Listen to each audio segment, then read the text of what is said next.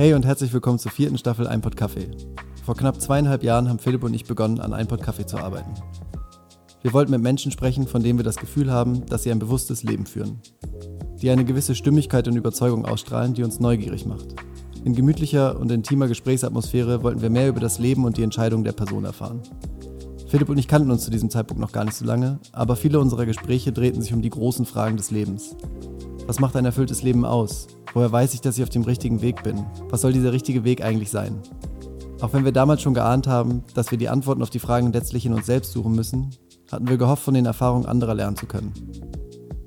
30 Gäste und knapp zwei Jahre später können wir wohl beide sagen, dass dieser Podcast eines der größten Geschenke ist, die wir uns selbst hätten machen können. Und obwohl wir diesen Podcast so sehr lieben, haben wir uns vor Beginn der vierten Staffel gefragt, wie es jetzt weitergeht.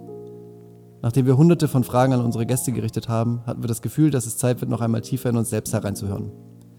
Also haben wir die Köpfe zusammengesteckt und zunächst noch einmal Revue passieren lassen, worum es in diesen 30 Gesprächen eigentlich ging was für Themen unsere Gäste und auch uns beschäftigt haben unter dem Mantel der Frage nach einem sinnerfüllten Leben.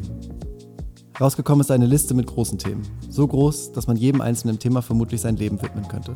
Philipp und ich haben also für all die Themen Fragen gesammelt, die uns gerade persönlich beschäftigen. Mal etwas abstrakter, mal sehr konkret. Jede Folge besteht ab jetzt aus zwei Teilen und widmet sich einer bestimmten Frage.